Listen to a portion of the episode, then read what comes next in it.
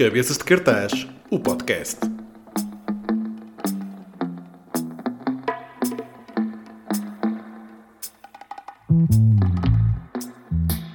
Ana, eu vou começar por dar-te um elogio, que é para, para começar bem a coisa, que é ouvi dizer que é assim que se funciona. Não, que é, eu acho que a par de músicas como Porto Sentido e o Pronúncia do Norte, eu sou daqueles apoiantes que o tema circunvalação deveria ser passada como uns temas da cidade do Porto. E adorei que tivesses filmado literalmente todo o percurso da circunvalação. Eu, moro, eu, ok, neste momento vou morar em Gaia, mas eu moro, uh, sempre morei muito perto ali da circunvalação em Gondomar. Uh, tu tiveste bom feedback do, dos fãs portuenses, antes de mais? Sim, sim, sim. sim. Antes de mais, obrigada pelo elogio. uh, eu juntava também uma, uma música dos Mind the Gap que se chama Invicta, que também e, vale a pena Exatamente, esse exatamente. boa. Um, mas, mas sim, recebi muita, até hoje recebo bastante feedback positivo dos portugueses, mas é engraçado que também houve muita gente, nomeadamente de Lisboa, que gostou muito dessa música, apesar ah. de eu acho de achar que eles não perceberam metade das referências, exato, exato. porque são muito específicas. Uh, acho que, pronto, as pessoas no geral gostaram da, gostaram da música.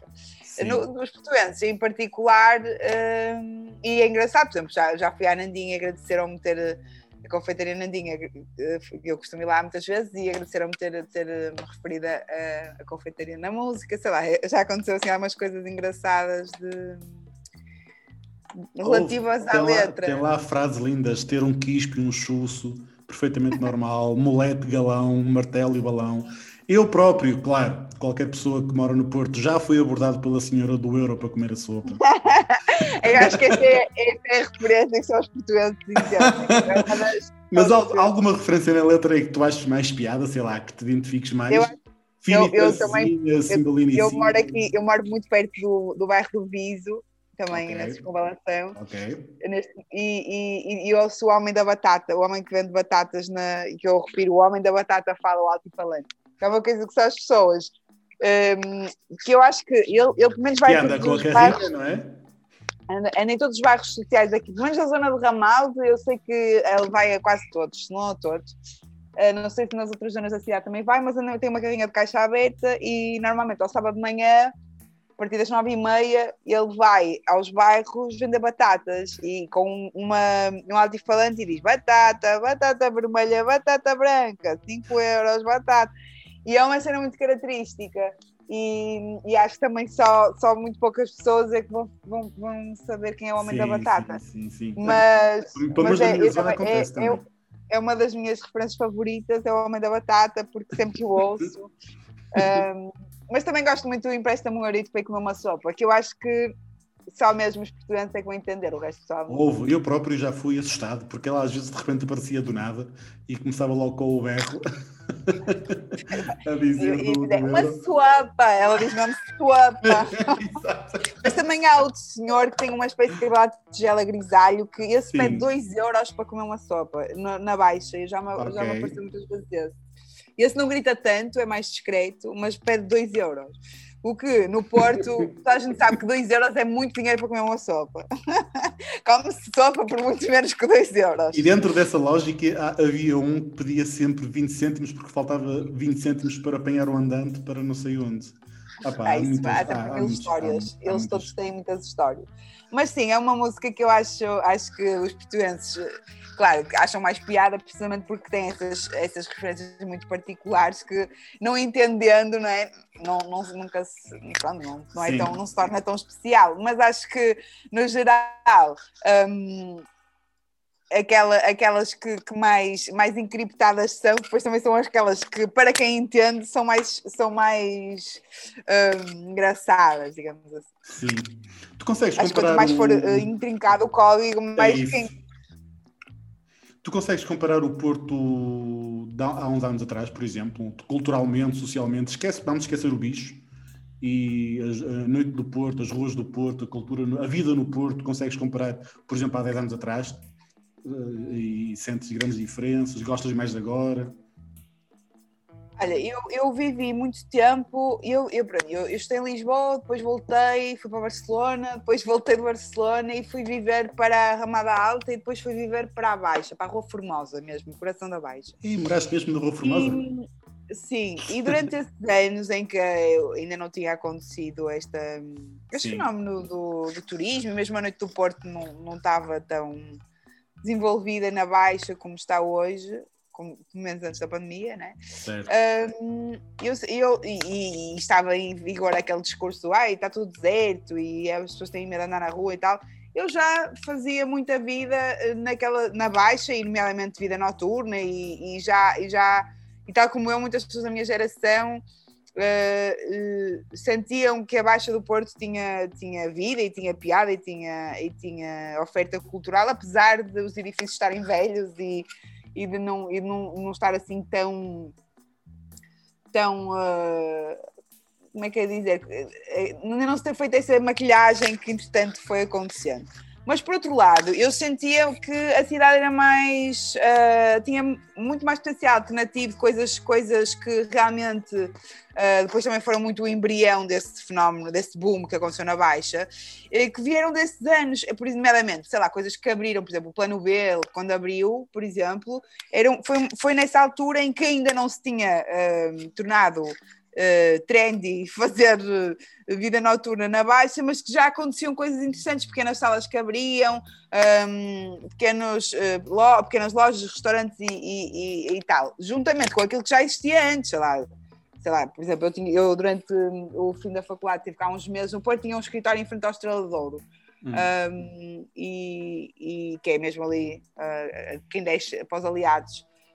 Um, e, e o Estrelador era um café, um café daqueles com, ainda com as mesas antigas, tal como o Avise, como o Piolho, etc. Portanto, já nessa altura havia muitos estudantes a estudar no, no centro do Porto, mesmo que não vivessem lá, ou mesmo que, que uh, a, a, Baixa nos parecesse muito, in, que pudesse parecer inóspita para muitos. Portanto, eu não compro muito esse, isto para dizer, eu, eu, não compro muito esse discurso de que antes era o deserto e que havia bolas de palha a rolar, estás a ver, uh, no meio da rua e que as pessoas tinham medo de ir à Baixa e ninguém ia lá versus um Eldorado, de repente, Best European, European Best Destination, com todos os restaurantes ah, é, isso saiu, saiu uma notícia ontem ou hoje a dizer que o Porto te, uh, é um, foi escolhido há pouco tempo um destino ah, destinos para a família. Escolhido... Está sempre, está sempre, há sempre qualquer acho, coisa. Acho que só para turismo gay é que ainda não ganhamos, que está a Madrid, a nossa cidade. Mas de resto já ganhamos tudo. Um, Mas tu não achas, por exemplo, que se deva que, que Desculpa. Só para terminar a ideia, desculpa, desculpa. eu nem tento ao mar nem tento à terra. Eu não, tanto não acho que aquela altura, antes da, da, da crise da Troika e depois do reacendimento da economia e depois é. da gentrificação e deste boom turístico, tanto não acho que aquilo era uma desgraça, como não acho que estava tudo ótimo agora, porque acho que nem, nem, nem era bom ver as casas a cair e as pessoas realmente um, e, e, a cidade um, a precisar de, de requalificação e de e de intervenção urgente para não se perderem edifícios uh, históricos e para, não, e para as pessoas terem alguma dignidade uh, na, na, habitação. Uh, como depois também não acho que esta coisa de tornar a cidade num cenário para inglês ver em que nós é não temos capacidade de permanecer e, e de repente nós, estou a falar não só as pessoas que vivem, estou a falar das pessoas que têm lojas, têm restaurantes, têm pequenos negócios, que estão empurradas para longe, cada vez mais longe, até para fora da cidade, e, e de repente hum, a cidade é, é, é um conjunto de, de, Starbucks com, com lojas da Inditex e, não, e, não, e é igual a qualquer outra cidade europeia. Portanto, eu acho que o equilíbrio seria o indicado. É pensar que aquelas pessoas que já estavam na baixa antes do boom, não é? que com os seus negócios, ou com as suas pequenas lojas, ou com, ou com essas coisas mais alternativas, pequenas salas de concerto, ou pequenos ateliês, etc., que fizeram a cidade cool em primeiro lugar, se pudessem manter e coabitar com os, com os edifícios renovados, quer para habitação de quem cá vive, quer para hotéis ou restaurantes, etc., que pudessem abrir. Agora, fomos do 8 para o 80. É isso e, é e, e, ambas as versões da história são eh, dependem de quem a conta, não é? Eu, eu acho que é muito a história é contada de, de, consoante os interesses da pessoa uh, em questão. Uh, tanto se eu, eu, eu, eu, sempre que escrevi sobre, sobre essa questão no, sobre essas coisas da, do turismo, do excesso de, de, de, gentrificação na Baixa do Porto e sobre a descaracterização nas minhas crónicas na visão, recebo sempre um e-mail ou outro. Ah, tu gostavas quando estava tudo deserto, tudo a cair. Não, não é isso que eu estou a dizer. Não estou a dizer que, estava, que era tudo rosas, mas também não era tudo mau naquela altura.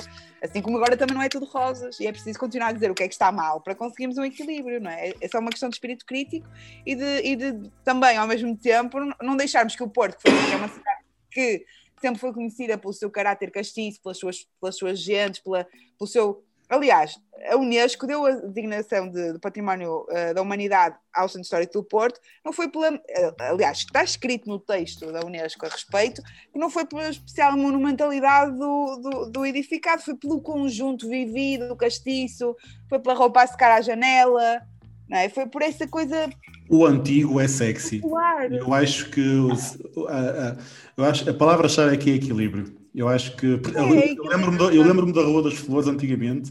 Opa, não era bonita a Rua das Flores antigamente, não era. Claro que ninguém gostava de ver casa, as casas a cair, mas também ninguém gosta de ver tudo uh, pintadinho e ninguém vive, é viver lá dentro, não é? Tipo, é, é, que, é que é isso que é a questão, não é? Não, Nós, de repente. Não Sim. para ter a Rua das Flores impecável e bonita e, e cheia de, de uh, vida, perdemos o alfarrabista, perdemos a, a, senhora que vivia lá desde sempre, que foi uh, expulsa pela máfia do, do bullying imobiliário, percebes?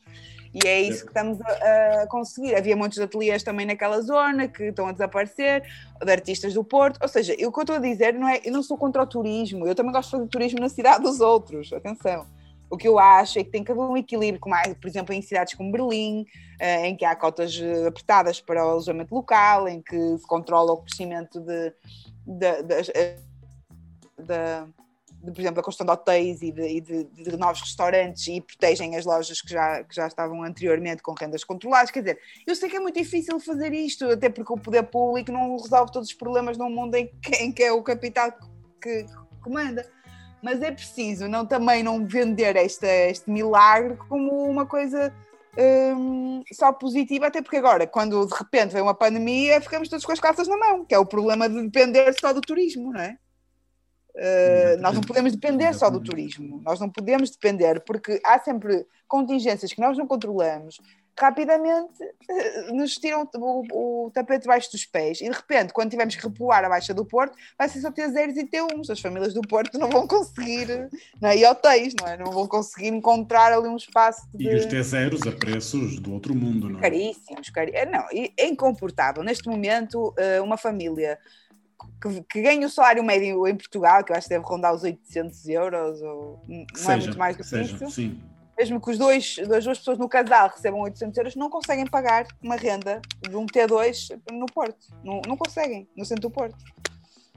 Uh, e, e, é isso, a questão é isso, é, é, que de repente já vão para, já nem é, já nem é ser expulso para, para, para fora do centro, é ser expulso do Conselho do Porto e das imediações, porque Matosinhos é caríssimo, porque Gaia também não é barato, não é? E vamos cada vez, de repente estamos a, Estamos a ter que viver para, para 50 km de distância para poder comportar um T2, não é? Isso não é, não é possível, não. Uh, e depois não é só essa questão da, da vida, uh, da habitação, não é só a questão da habitação, é a questão também daquilo que se perde, perde de massa crítica. Por exemplo, eu estava a falar dos ateliês, das lojas históricas, dos pequenos restaurantes, dos, dos alfarrabistas, de, das pequenas lojas de roupa. Quer dizer, ninguém, tem ninguém consegue competir com o Starbucks, com a Zara, não é? com com as cadeias de, de, hotéis e ninguém consegue competir com essas rendas, é impossível. E de repente, se tens uma rua como a de Santa Catarina, que metade é da Inditex e a outra metade é de outras lojas que podem pagar aquelas rendas, é óbvio que daqui a pouco tempo já não vai restar pedra sobre pedra do comércio que tu tinhas anteriormente. Vai haver uma confeitaria ou duas, porque são especialmente um, resilientes e porque as pessoas têm que comer ali no meio, mas de resto não há outra loja que resista ali, vão começar a fechar as, as orivesarias, depois fecham as papelarias, depois de repente andar na Rua de Santa Catarina ou em Barcelona, no Portal de L'Angel ou na, em qualquer outra cidade da Europa, não é? Uh, em Oxford Street ou qualquer outra, não interessa. As mesmas lojas, as mesmas cadeias de hotéis, as mesmas cadeias de, de Starbucks e McDonald's são as pessoas que podem pagar essas rendas. As pessoas não, as empresas. Sim. Né? E é isso. Isso não, é isso não é o que faz uma cidade interessante. Concordo. Nem eu, e muito menos é, é isso que os, que os turistas vêm cá ver. Os turistas vêm cá ver o Porto, não vêm ver uma cidade aleatória qualquer. Os turistas, os turistas, querem ver, querem ir ao bolhão, querem ser Querem ir ao bolhão, querem ir comer. Querem, querem ser eh, maltratados pelas, pelas senhoras que vendem peixe. Querem ir comer um cachorro e, e ouvir a piada, o queria já não quer. Clássico. Quer um café, sim, sim. essas merdas. Isso é o que faz as cidades serem aquilo que são, não é? As pessoas querem ir e estar na paragem do metro com as pessoas, com os, os balhotes e com a senhora a pedir um, um euro para comer uma sopa, não é? As pessoas querem, não querem estar numa paragem de autocarro só com turistas. Ninguém quer. Mas, mas faz sentido, não é? Tu, quando fazes turismo, alguns, tu queres ser local, não é? Tu queres Claro, queres te misturar com as pessoas, queres ver como é que elas vivem, queres ir aos restaurantes onde elas comem, queres ver as livrarias Sim. onde elas. Quer, quer dizer, não queres ir a uma cidade que só tem turistas, andar no, no, no autocarro, por exemplo, em Lisboa, isso é muito claro. Se tu tens o, um elétrico turístico que está sempre às moscas e o 28 está sempre cheio. Porquê? Porque as pessoas querem andar onde andam os lisboetas, mas depois de repente já ninguém mais cabe no elétrico, é muito engraçado. Então está lá duas senhoras de Alfama no meio dos turistas a dizer: Olha as carteiristas! e eles não percebem português, não sabem, mas elas estão lá. eu acho que elas moram no elétrico. Exato. E eu, eu vivi na Sé, em Lisboa, durante os.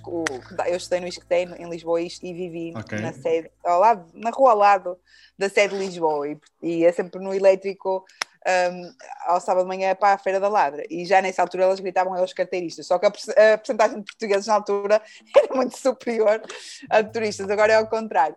Uh, mas também noto, por isso mesmo, por também ter vivido ali na, em Alfama um, de 2000 a 2005, tenho muita noção. Agora, quando vou lá, a, a, rua que eu vivia, que era uma rua esconsa, tudo a cair, uh, cheia de gatos e, e gatos do lixo, agora é só restaurantes e, e coisas assim fancy. Claro que é, é fixe ver os edifícios recuperados. O edifício onde nós morávamos, que era, estava a cair de podre, agora está, está, está lindíssimo.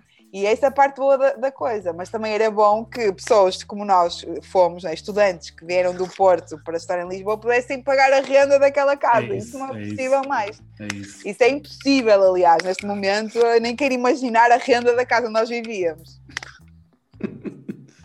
Olha, Ana, falando agora, mudando agora para o assunto da música, tu no próximo ano celebras 10 anos desde o teu primeiro álbum homónimo. Uh, claro, tu, tu, tu já consegues fazer, tu fazes um balanço dos últimos 10 anos e ficas. Uh, o que é que sentes quando olhas para trás, uh, tendo em conta os Olha, quatro álbuns e tudo que já atingiste? Eu faço vários balanços porque, dependendo do, da, da, data em que eu começo, eu, eu, comecei a fazer rap assim a sério, de uma forma intensa, no final de 2004 okay. e ainda em banda. E desde então que trabalhei sempre intensamente. Depois, em 2008, comecei a fazer música uh, em nome próprio, com a minha primeira mixtape. E é mais ou menos daí em diante que eu faço o balanço. Porquê? Porque eu sinto que desde essa mixtape que eu comecei a apresentar-me em nome próprio, né, que é assim o marco mais importante. Uh, desses anos pré-mainstream, digamos assim, ou seja, antes das pessoas do público fora do hip hop me conhecerem, eu senti que houve sempre uma pequena etapa que eu fui conquistando com cada disco, sobretudo dessa mixtape até ao Sereia Louca, que é o meu segundo disco. Porquê?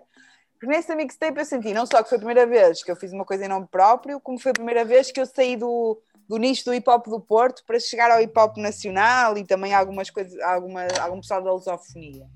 Depois, no primeiro disco, esse tal de 2002, senti que saí do hip hop, do nicho do hip hop mais underground, para chegar a pessoal de outras tribos urbanas.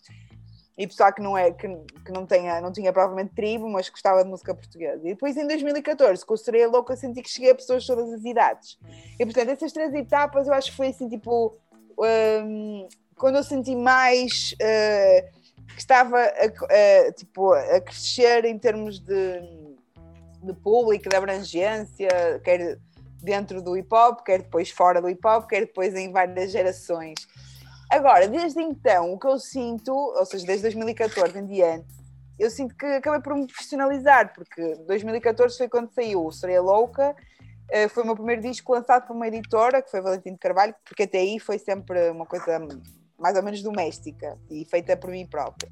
A partir de 2014 em diante foi quando eu comecei também a ter uma agência para vender os meus concertos e a profissionalizar-me, digamos assim, na, naquilo que tem a ver com, com, com, a, com, os, com a parte da estrada e também com a conseguir viver da música. E portanto, esse, esse, esse pré-2014, uh, uh, eu acho que foi um bocadinho uh, a preparação para okay. aquilo que veio depois, que é a minha personalização na música, que aliás foi sempre inesperada e que acabou por acontecer, não porque eu não tenha trabalhado para isso, mas, mas que aconteceu uh, inadvertidamente no sentido em que nunca foi uma ambição, eu sempre gostei de fazer música, mas nunca pensei em ver da música, acabou por acontecer.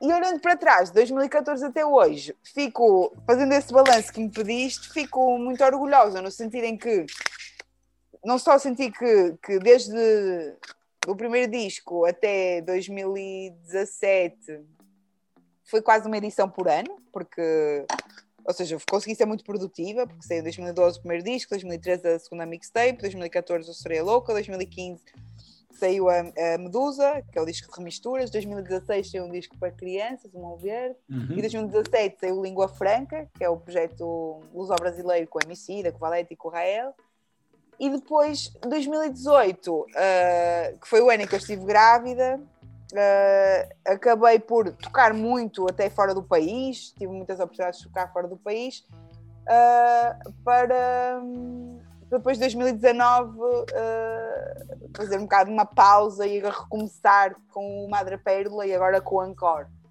Portanto, eu olhando para trás, percebo não só que até 2014 fiz essa progressão e a expansão de público, como depois consegui ser muito produtiva e trabalhar muito e manter assim uma disciplina e um trabalho que foi muito intenso e também muito cansativo, mas muito, muito prazeroso. E é, e, e, é, e é para mim muito interessante também pensar que, uh, apesar de eu nunca ter pensado viver da música, uh, que tenho sido muito feliz a fazê-lo no sentido em que um, me dediquei, ou seja, a partir do momento em que me profissionalizei, que acabei por, um, por manter essa tal ética de trabalho né? e trabalhar muitas horas por dia como uma pessoa que trabalha no escritório, mas em prol daquilo que é o meu projeto criativo a cada momento, fazendo sempre metas diferentes, muitos projetos, muitos concertos e muitas coisas. E isso é interessante porque, paralelamente à música e continuando o balanço para além da discografia, pá, fiz um monte de coisas, letras para outras pessoas, projetos sociais, eh, crónicas na visão, quer dizer, tenho feito muitos outros projetos paralelos que me têm dado muito prazer e, e que me têm, e que têm tornado oportunidades de, de, expansão também para a minha escrita e para a minha experiência pessoal enquanto ser humano. E fazendo esse balanço todo, acho que não só tem sido muito positivo, como, como me orgulha muito provar que é possível, não é? Não só viver da Sim. música, como fazendo como ter uma carreira longeva sendo uma mulher no rap em Portugal. Isso também foi uma coisa que eu acho que, que, que consegui demonstrar. Agora, não sei, eh, para continuar e para finalizar, eh, digo que não sei muito, muito bem se quero continuar uh,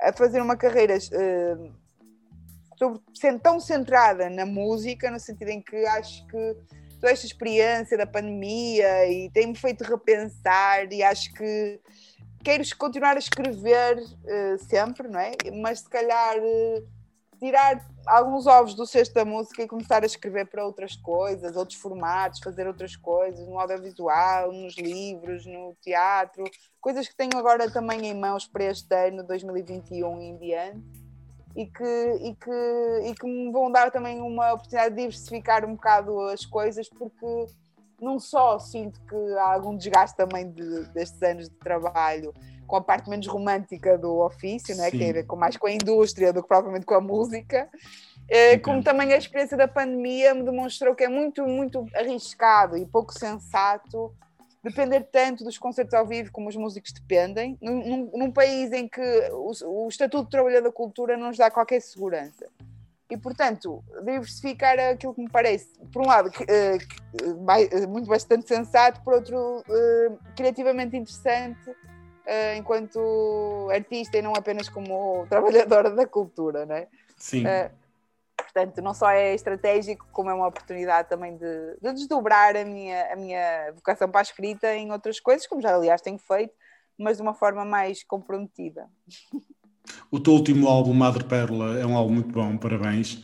Um, gosto muito, especialmente temas como a Ostra, uh, o Planetário. Tu não conseguiste promover o álbum ao vivo, não é? Sendo que lançaste em janeiro do ano passado. Conseguiste ter algum concerto ainda? Não. Sim, eu, eu, eu tive, eu, eu, o, o, o álbum saiu no final de janeiro e depois tive, ou seja, a campanha de promoção nos mídias na rádio e tal, ainda consegui fazer. Depois, entretanto, quando, fiz o primeiro concerto de apresentação, foi no Teatro Círico em Braga, vai fazer agora um ano, é dia 14 de fevereiro, dia dos namorados, e depois fomos todos confinados no, eh, no final de. no princípio de março. Portanto, segundo concerto de apresentação já não aconteceu em março. Uh, e depois o terceiro era em abril também não aconteceu, e depois a partir daí ia começar a fazer estrada, como habitualmente, não é? a partir do 25 de abril em diante, no circuito habitual. E não aconteceu, ou seja, ficamos suspensos até agosto, que foi quando retomei os concertos, uh, e de agosto até ao final do outono Uh, basicamente foram meia dúzia de concertos muito, muito estranhos. esperados. Esperado. Eu não ia dizer estranhos, esperados, apesar das pessoas acharem estranho, obviamente, ter o público com distanciamento. Eu, eu, eu, assumo que, do teu ponto de vista, deve ser estranho ver pessoas separadas, de máscara, sentadas, etc. O, o, que é, o que é mais. Só que, ao mesmo tempo, ok, é estranho, mas a felicidade de estar em palco, ah, okay. de ter a oportunidade de, de, finalmente cumprir com aqueles concertos que estavam agendados, para os quais as pessoas compraram bilhetes meses antes e guardaram e, e, e, e fizeram de questão de estar presentes. É, é, o ato de resistência que significa conseguirmos manter a atividade cultural mesmo uh, naquele contexto. Quer dizer, isso tudo foi tão mais importante que o facto de estarmos em palco com aquelas contingências uh, não fez com que uh, fosse pior, pelo, muito pelo contrário, acho que nunca sorri tanto por estar em palco, nunca fui tão grata e nunca senti que era uma, um privilégio tão grande uh, como naqueles concertos. E por isso também decidi gravar ao vivo os, os dois últimos, que foi o do, do Rivali e do Teatro Aveirense, que foram os tais que foram adiados seis meses e que, e que eu esperei tanto por conseguir concretizar que decidi que ia gravar precisamente porque de repente a pandemia revalorizou e ressignificou de tal forma a experiência de estar em palco que, que, que, que eu senti que é uma coisa que nunca tinha tido vontade de fazer, que era gravar algo ao vivo, sabes? Tipo, nunca tive mas, mas tu lidaste bem, com, lidaste bem com a ausência de tocar ao vivo? Ou foi para ti muito complicado? Ah, eu, eu, não, eu não sou aquela pessoa que. Eu, eu pensava que não era uma, aquela pessoa tão viciada no palco, no sentido em que eu gosto é da parte criativa e aprendi a gostar do palco com, com a experiência, não é? E com o facto que realmente é muito emocionante, não é? Mas, mas de facto gostou-me bastante, mais porque, não tanto só pela questão de estar em palco, mas porque quando eu vou para o palco somos 15 pessoas a trabalhar e nós criamos uma espécie de de irmandade, há, uma, há essa coisa da família da estrada e da, e da, e da experiência toda. Um, depois faz-nos muita falta uh, e, e nós queixamos-nos bastante às vezes dos desconfortos, porque não é fácil essa vida, não é? Tipo, muitas horas na carrinha, às vezes o verão muito calor, depois chegamos, comemos mal muitas vezes, temos tempo a descansar, vamos logo ou seja, também há uma parte. Não, não é tão glamourosa como as pessoas pensam. Nada, nada. Não é, aliás, não é nada glamouroso. É nada glamouroso. Uh, e, e, é um trabalho, muitas vezes, ou, ou, eu costumo dizer, ou estás à espera há não sei quanto tempo, ou estás a correr, não há meio termo. Porque nós passamos muitas horas à espera e muitas horas a. Agora, vamos. Tipo, uh, então é um trabalho bastante estressante, mas ao mesmo tempo nós ficamos com muitas saudades porque, porque é um espaço de convívio e de, e de, companheirismo muito, muito grande, e todas as pessoas que trabalham na estrada te vão dizer uh, que têm muitas saudades disso, uns dos outros e, desse, e daquele espírito. E depois também porque, de facto, quando tu fazes um disco e encontras o público e o público que sente aquela música e tu estás a cantar para as pessoas que estão, estão à tua frente, parece que é a primeira vez, é parece que é sempre a primeira vez. Por muito já tenhas repetido, a emoção de facto é, é, é quando, quando acontece, não é? Não, é? estou a dizer que todos os concertos são assim, mas grande parte das vezes uh, tu revives a, a, emoção com que escreveste aquela música. E é uma espécie de renovação de voto, e portanto, de facto, uh, este, nunca tinha ficado tanto tempo assim sem tocar seguido, e. E tínhamos todos, e quando nos encontramos tínhamos mesmo muitas saudades. Para além da, claro, a preocupação uh, com, a, com a equipa, não é? Tu sabes que se calhar eu consegui poupar um dinheiro que me permitiu se calhar estar mais descansada ou, ou até ganhei em direitos de autor, não é? Não é? Nós os músicos, os, os autores depois têm, pronto, eh, vão buscar a SPA ou, ou, ou pronto, têm essas fontes de rendimento, enquanto que se cá os técnicos não têm, nós, se cá não, não têm, e nós ficamos preocupados também, porque de facto há uma espécie de, de essa ideia de, de, de, retribuição também está muito presente no nosso trabalho, nós sabemos que, que, são, são 15 pessoas que vão trabalhar naquele dia e que deixam de trabalhar quando nós não vamos, não é? Então há tipo uma, uma espécie de responsabilidade também de conseguir eh, retomar a agenda uh, e torná-la o mais preenchida possível, também porque queremos que aquelas pessoas sejam felizes a trabalhar certo, connosco certo. e consigam fazer o seu ganha-pão, não é? Como é óbvio.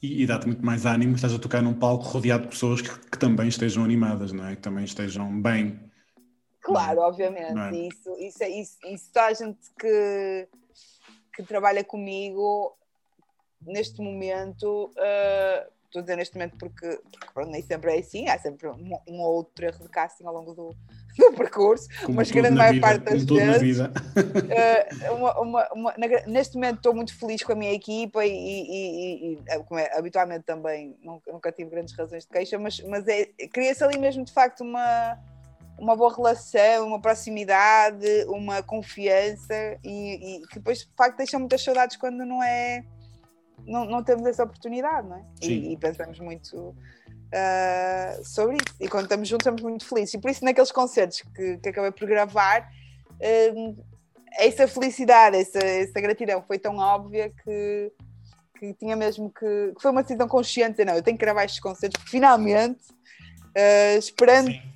seis, mais de seis meses estamos cá. Exatamente. Tu, tu, tu, tu, gravaste o, ainda sobre o Madre Pérola com outros nomes, como o Camané, como a Malu Magalhães, Helena D'Água, e com o Emicida, que já tinhas trabalhado com o Emicida, lá está, naquele projeto paralelo há, há uns anos atrás, mas eu fiquei grande fã do último álbum dele, eu não conhecia o Emicida, e fiquei muito fã dele, eu estou muito curioso como é que correu esses processos de gravações. Opá, vocês gravaram, tu gravaste a tua parte, ele gravou a dele, houve algum contacto? Não, na verdade eu gravei um, a parte do Emicida, do, do, do, Rael e do Rincon Sapiência, que são os três participantes desta canção que estás a dizer que é a Mátria, em São Paulo, no estúdio da Lab Fantasma, que é a editora do Emicida. Um, em 2018, quando estive lá em agosto, hum, e, okay. e, depois a minha parte, por acaso, não gravei lá, gravei, gravei já em Portugal, mas não foi feito por correspondência. Essa foi, uh, como quase todas, acho que a única música que foi feita por correspondência, a única participação que foi feita por correspondência foi a da Malu Magalhães, eh, foi a da, não, Malu Magalhães também gravei em Lisboa, foi a da Carol Conká. Muito bem. Uh, Malu Magalhães, uh, também, como sendo brasileira, mora em Lisboa, gravei em Lisboa. Ricardo Ribeiro também gravei com ele, Lena D'Água também, ou seja, acho que só mesmo a Carol Conká é que gravou à distância. E os três brasileiros, o Rincon, o MC do Real, gravaram também no Brasil, mas eu estava lá com eles. Portanto, foi um trabalho de facto muito participado, uh, no sentido em que, em que as, uh, foram, foram colaborações de facto um, em que o processo criativo foi partilhado, não foi, não foi uma coisa que. Já eras fã de todos, de todos os convidados do teu álbum, já eras fã do trabalho deles? Sim, aliás, se não fosse, não, não, não estavam presentes. Sim, e normalmente também há muitas pessoas que eu sou fake, também nunca convidei, porque a música nunca, nunca me pediu aquelas pessoas em particular. E claro. eu nisso sou bastante exigente, ou seja, é mais a que pede quem é que, quem é que faz sentido uh, lá estar do que, eu, do que propriamente uh, eu ter aquela coisa, ah, eu adorava fazer uma música com aquela pessoa. Uh, eu não forço esse tipo de coisas. E então aquelas pessoas que estão na, nos temas do Madre Pérola um, são as pessoas que, que, eu achei que eram mais apropriadas para, para cada ambiente e para cada tema e para cada, para cada um, uh, estado de espírito que aquelas músicas uh, mereciam. Mereciam, sim. Sim. Uh, lá está, tu também lançaste o, o, o, um, o Encore, como tinhas dito, gravaste no Rivoli e no Teatro Aveirense. Gosto da, da, nova versão do Ela, by the way, acho que está muito. Está, é, está, é a minha está favorita. Muito... É? Ok. mas tu, é quando, tu quando lançaste, tu, tu há pouco mencionaste o assunto, mas eu estou curioso, tu, tu quando lançaste este, este, este, este EP, foi quase como um grito de libertação, não é? Foi quase como um. Caramba, consegui gravar algo bom para poder partilhar com os meus, com os meus fãs e com as pessoas que, que seguem. Foi, foi um bocadinho, uma, foi gravar um, as, eh, não só o encore dos concertos de apresentação, porque de facto o L e o Fumo Dense uh, e, a, e a nova encore foram, fizeram parte realmente do encore dos concertos de apresentação, sendo que a nova foi apenas do último concerto no Teatro Aveirense e as outras duas dos concertos de apresentação que, que aconteceram, que foram quatro, Lisboa, Porto, Bra uh, Lisboa, Braga, Porto e Aveiro. E, e, portanto, eh, eram duas canções que, sendo o encore do concerto de apresentação, faziam sentido ficar gravadas naquele arranjo, porque eu também gostei muito do, do Ela e do Fumendense com esta formação, né, com, com, as vozes da Joana Raquel e da Inês Malheiro que agora me acompanham, só na, uh, começaram a acompanhar-me na tour do Madre Pérola, portanto, era, um, era uma formação nova que me, deu, que me permitiu fazer esses arranjos novos e aquelas duas músicas, sendo antigas, ganharam uma nova uh, relevância. E depois, uh, uh, duas músicas do Madre Pérola que ganharam, eu acho que cresceram imenso em palco, foi a, a, a Parte Sem Dor e a Quadrado Perfeito. Um, e que eu senti que precisavam de uma renovação de votos precisamente por isso, que, por, por, porque parece que já, eu já gostava delas em disco, mas passei a gostar mais delas no, no concerto no, e, e, queria gravar esta, esta sua energia renovada. E, e depois a, a, música nova, fazia sentido estar no Encore. Primeiro porque foi gravada no Encore do último concerto, do, só apenas uh, toquei apenas uma vez, foi no, no Teatro Aveirense, e era um beat que não entrou no Madre Pérola por um triz. Uh, foi daqueles que ficou ah, okay. à, à rasquinha para fazer parte do Madre Pérola. E eu fiquei sempre com aquele beat ali no pensamento e resolvi escrever para ele agora nesta, neste, nos últimos meses de 2020 porque queria falar um bocadinho sobre as transformações internas que, que, que esta coisa, experiência toda me, me provocou, uh, que também queria pegar num poema que eu tinha também na gaveta e que eu achei que era super apropriado para esta fase, porque fala muito sobre a importância de, de tentarmos pegar nos escombros e, e, construir os reencontros, não é? Que é um bocado essa a mensagem do refrão, ou seja, temos que viver tudo intensamente, ok, mas então bora, bora pegar naquilo que, que, que correu menos bem ou, ou, ou nas despedidas e, e transformar e, e, criar o futuro a partir daí. E portanto era uma canção que fazia ser todo sentido uh, por ser por estar enquadrada neste tempo, por quase ser um bocadinho de a Madre Pérola que ficou por resolver e por também fazer parte do encore do concerto de apresentação. Portanto, é encore porque não só tem músicas do encore dos concertos de apresentação, como também é um bocadinho mais de Madre Pérola e é um bocadinho mais de palco que queremos manter. Portanto, é mesmo aquela ideia do só mais um. Clássico, sim. É esse o espírito do encore. Um, eu acho que consigo dizer, agora mudando um pouco do assunto, eu acho que consigo dizer que ambos temos algo em comum, uma admiração por Sérgio Godinho Uh, tu chegas mesmo a resgatar uma letra do, do Parte Sem Dor, não é? Do que usaste uma letra do, do Sérgio. Qual é a leitura que tu fazes desse vulto da música portuguesa que é o, o Sérgio Godinho?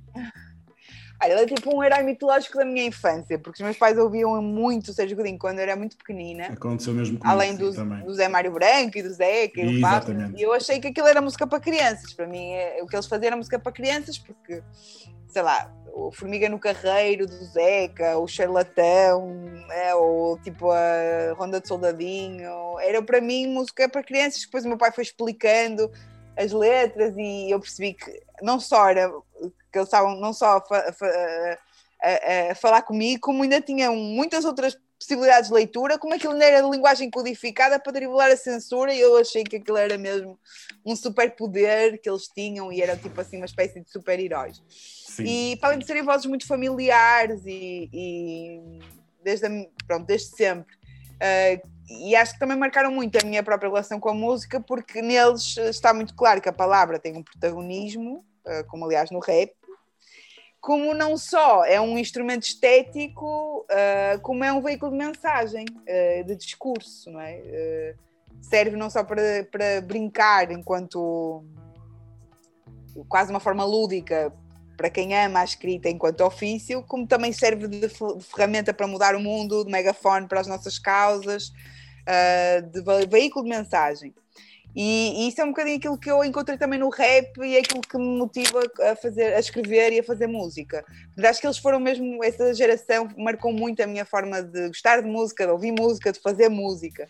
E o Sérgio Godinho em particular um, é especial porque eu tive a oportunidade de o conhecer pessoalmente, de, de, de ele não só me deixou samplá-lo no meu primeiro disco, como depois eu conheci pessoalmente e depois ele convidou-me para, para tocar com ele em, em, ao vivo várias vezes. O vosso uh, concerto no elétrico é muito bonito, digo-te já. E é Obrigada. Foi o momento. Como é que foi esse momento para ti? O que é que passou pela alma? Olha, foi muito lindo, mas ah. Eu, eh, não, mas deixa-me dizer assim, como eu já tinha eh, mais do que ele tocar no meu concerto, que foi o caso, foi ele ter-me convidado antes disso para tocar no concerto dele. Eu toquei com ele no Rivalino, toquei com ele no Coliseu de Lisboa, toquei com ele em Paris, toquei com ele em Vila Real, já toquei imensas vezes uh, a convite dele no Coliseu, no, Coliseu, no Casino de Lisboa. Já tive a oportunidade de tocar várias vezes no concerto, ser convidada no concerto dele, e isso sim para mim foi uma. Eu nunca estive tão nervosa na minha vida. Quando. Do Sérgio Godinho.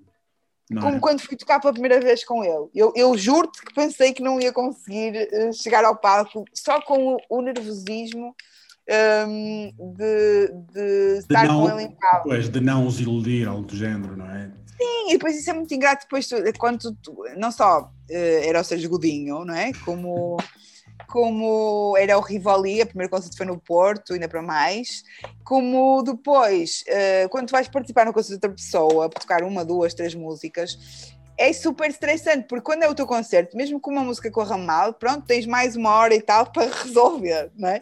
Quando vais tocar no concerto de outra pessoa, uma música ou duas, quando corre mal, é tipo, sei lá, ou é 100% ou é 50% do que foste lá fazer que foi uma bosta. Para além de que prejudicas o concerto alheio, é uma responsabilidade. E depois era o Sérgio Godinho, não é? E, e, então, eu não só fiquei muito nervosa, como pronto, depois foi toda uma experiência muito positiva. também toquei com nos Açores. Portanto, já tenho assim algumas aventuras de ir, de ir com ele, com a equipa, a banda dele, adoro os músicos dele, são são pessoas incríveis, seja, faço, sinto-me parte da equipe, entre aspas, e, e, isso foi, foi muito fixe, porque hum, às vezes quando tu, quando tu admiras muito uma pessoa, depois até tens medo de conhecê-la porque tens medo que que te desiluda. Que eu não seja aquilo que, que, que te tinhas em mente, Sim. não é? Eu tinha um bocadinho isso com o Sérgio Godinho, tinha assim quase um bocado de receio de o conhecer, mas, mas não, não, não, nunca me desiludiu, pelo contrário. Uh, tem uma grande hum, capacidade de, de manter a sua energia em palco, ele, é, ele é, é, é, é, tem uma, uma, uma, vitalidade em palco incrível. A música dele é intemporal. Ele, o último disco dele, o Não ao Vivo, o anterior, o Nação Valente, que é um disco incrível, mostra o quão longeva é a sua capacidade de escrever canções. Um, e mesmo o álbum ao vivo está genial. Aquele som, ele, ele, ele ao vivo é. é, é Com a orquestra, eu estou deliciado a ouvir aquilo. E depois é uma pessoa muito, pá, muito jovem, muito fixe. Um, adoro ouvi-lo contar histórias e, e, gosto da forma um, como ele sempre me acolheu, sabes? Sem, sem, sem merdas e, e, e, com uma grande generosidade, não só de, de, me convidar para tocar com ele, como para me deixar samplar, reescrever, uh, apropriar-me da, da, sua letra. E, e pronto, é isso. É tudo isso. Dentro dessa onda, tu gostavas de trabalhar com mais algum músico português? Há assim alguém que. que Olha, eu gostava de trabalhar com Jorge Palma. Eu, também uh, admiro muito o Jorge Palma, uh, não só enquanto músico, mas especificamente enquanto letrista. Por acaso participei no disco dos chutes e ele também participou na mesma música, e ah. é assim, mais próximo que eu, que eu cheguei a colaborar com ele, mas gostava de trabalhar com ele. Uh, e, e, e, depois há muitas pessoas pronto, gostava, para quem gostava de escrever, um, eu gosto muito de escrever para fado, portanto ainda me faltam assim alguns cromos da caderneta e, e pronto, e não sei, e depois, claro, depois há o Caetano, não é? e não sendo português, é tipo. Sim, mas esse é o, uh, gold, fui... esse, esse é o gold standard, não é? Isso é, o gold standard. Eu, eu já, olha, e o Língua Franca, o projeto Língua Franca, permitiu-me conhecer o Caetano Veloso pessoal. Tu é? conheceste o Caetano Veloso? Sim, sim. É... Que ele gostou muito do disco, e depois veio cá e convidou-me para ir ao concerto. Já, já, já, já o conheci, umas, já tive com ele umas, umas duas ou três vezes. E como é que foi? E, e, e também foi como, como com o Sérgio. Eu tinha medo de me desiludir, mas ele foi tudo o que eu estava à espera enquanto simpatia, enquanto uh, ele parece um, um, elfo, sabes? É tipo uma criatura. Sim, é isso, é isso, é isso. Sim, e, algo e, mítico, e, não é? Algo mítico que, que não existe. Mas, mas... E quando já estava grávida, uh, eu tenho uma história engraçada, eu estava grávida e ainda ninguém sabia. E o Caetano veio cá com os filhos tocar ao Coliseu naquele concerto que eles têm, que é o Ofertório, que é, aliás, um disco incrível. Muito bom, muito bom, sim, sim. E eu fui, eu fui, eh, pronto, a Paula, que é a mulher do Caetano, do Caetano e a gente convidou-me para ir assistir. E eu fui com a minha mãe, com a minha irmã, e ficamos na primeira fila. Foi tipo assim, os oh. melhores momentos. E eu estava grávida, e, e, depois, no fim do concerto, contei ao Caetano e à Paula que estava grávida, nem, nem os meus amigos sabiam, porque não contive a emoção, mas não foi, foi porque eu fiquei tão emocionada com aquele sim, concerto. Sim, sim, sim, claro porque era com os filhos e, e, e, era incrível. E eles são todos. Parece que escolheu os filhos num casting, porque eles cada um canta melhor que o outro. Mas sabe? espera, nem a tua mãe sabia? Não, a minha mãe sabia, mas okay. os meus amigos não. Mas, ok. E, e estava naquele limite, já podia começar a contar, mas ainda não tinha contado, sabe? E, e quebraste o gelo com quem está no veloso. Não, e cheguei ao camarim e disse assim: olha, eu não aguentei, isto foi tão lindo, eu estou grávida e não me estou a aguentar aqui. Eu estou grávida e as minhas hormonas não estão a aguentar este concerto. Eu só queria chorar e eles, estás grávida? Eu estou. Sim, sim, tipo assim, foi tipo assim um momento de não sei se foi as hormonas, mas foi, não foi, se calhar se não foram as hormonas, se calhar foi só aquele concerto de ser especialmente incrível. Ele estava super feliz, está com os filhos no palco. O concerto é lindo. Eu convido as pessoas que não viram a ir ouvir o ofertório gravado, porque há, há o disco. Pá, e, e, foi assim, pá, uma experiência mesmo. De, sabes quando estás perante o belo, no sentido filosófico do termo, sabes? Okay. Quando é beleza com B grande, sabes? É, é, é isso, é, é, é, é, isso que tu sentes que é aqueles momentos de, em que a arte acontece e tu queres cristalizar aquela emoção e, e quase que querias que aquele momento, uh, reviver aquele momento para sempre, porque é de facto foi mesmo, foi mesmo muito especial. Portanto, eu sou muito fã dele e, e pronto, quem sabe um dia, não sei. Mas já de ter conhecido pessoalmente, já sim, foi bom, não sim, já, fazer muito. Exato. Olha, Ana, duas perguntas finais. Uma uh, é um bocado ingrata, eu sei, mas e tu já, já mencionaste ao longo da, da, nossa conversa que são os teus próximos planos. Eu sei que tencionas expandir novos horizontes, escrever livros, talvez, teatro, mas há assim algum plano que, te tenha, que, tenha, que tenhas em mente a curto prazo, por exemplo, ou, ou nada que possas a curto dizer. Prazo, a curto prazo, é assim, não, não, é fácil porque nós estamos num momento em que não dá para fazer é planos. Isso, é Já é difícil normalmente, mas neste momento é, é mesmo muito difícil. Portanto, tenho alguns planos. Olha, gostava muito de, de, retomar os concertos assim que for possível, não é? Uh, espero que na primavera já seja possível, pelo menos com, com os cuidados que tínhamos no ano passado e, e, e continuar uh, esses tais projetos de diversificação das, da minha escrita e eventualmente também um, ehm, coisas mais tipo, por exemplo, agora uh, não ontem anunciei no, no, Instagram e no Facebook, vou ter um curso online também de, em que vou falar um bocadinho sobre o meu processo criativo, sobre métodos de trabalho, que é ah, fixe para todas as pessoas que fazem que fazem, pronto, que são que criação de alguma, de alguma forma e que, têm, que se perdem no meio do seu caos. E de, Mas vais fazer e, diretos? São diretos? É isso? É um curso online. É, é, é ah, okay. Está na plataforma eu aprendo em casa.pt que tem feito, olha, aliás, vou fazer um curso com eles do, do, de letras de canções com o Carlos T, agora em março. Uh, seja, ele tem cursos com o Code, com a Água Lusa, com, com o Carlos T, sei lá. E, então, é, agora este, este, esta pandemia tem-me dado a oportunidade fazer vários cursos online, até com. Tô, também estou a fazer um curso de guionismo com uma escola brasileira, ou seja, tem sido super positiva essa coisa de, de, dos cursos online que de repente explodiram e, e, pronto, portanto, não só quero continuar a aprender, como vou também dar esse curso um, e, como, e como espero uh, que em breve esses meus uh, projetos na, em, uh, em, curso, né, que eu estava a falar de Sim. escrever outras coisas que não música, se possam, se possam anunciar e que, e claro, e voltar, voltar à estrada assim que puder, porque, como te disse há, no início da conversa, sinto que o Madre Pérola e agora o Encore um, me deram uma grande. Sim, deram uma grande fome de palco e, e eu sinto que, que, que tem também pela nova formação que, ainda, que o disco ainda pode crescer mais em termos de, de arranjos, em termos de, de performance e, e, quero muito ter essa oportunidade de criar, de, de rodar uh, aquelas canções, também porque uh, não tive a oportunidade de, de, de, além da Helena d'Água, não tive a oportunidade de convidar os, os, as pessoas que foram participando no disco não é, para tocar comigo ao vivo. E seria bom ir, ir rodando aquele, aquele, aquele leque incrível de, de, de vozes também para poder uh, uh, fazer com que esse disco, que é tão aberto ao mundo e a outras músicas, reproduza essa, essa alegria no palco. Portanto, esse, esse é, é aquilo que eu mais queria, era voltar ao palco. O resto vai ser anunciado boa, quando for a altura. Boa.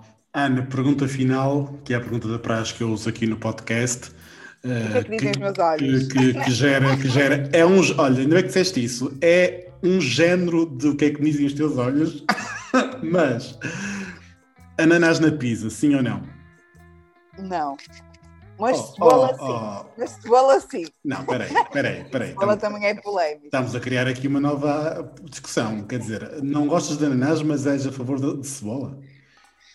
Exatamente. Eu gosto de ananás, mas não é na pizza. Uh, uh, sim, na pizza. Na pizza, costumo pedir a siciliana, que é aquela que tem atum e cebola, e também é polémica, porque há muita gente que não gosta de atum na, na pizza e, nem, e não gosta de cebola. Portanto, ah. eu não posso criticar as pessoas que gostam de ananás, okay. Porque, porque, também tem um gosto que é polémico. Não me vou para, para a margarita ou para aquela de cogumelos confiando que é o que toda a gente gosta. Eh, eu não sou dessas. E, portanto, eu não estou aqui para julgar ninguém, porém, eu prefiro sem ananás. Mas respeito, super respeito. Eu não julgo, mas. Não, eu não julgo, não, não julgo, claro. mas, mas prefiro, uh, prefiro sem, prefiro sem. Ok. Olha, Ana, foi um gosto enorme poder falar contigo. Obrigado por tudo. O gosto foi meu. E já agora tenho uma Sim. sugestão. Manda vir. Que é, deves trocar essa pergunta do ananás para uh, a pergunta final ser: olha, empresta-te o meu marido depois uma sopa. adoro, adoro, adoro, adoro. Vou começar a pedir um dinheiro a todos os convidados para a sopa. Vale, obrigado por teres falado comigo, está bem? Ora é, Beijinhos.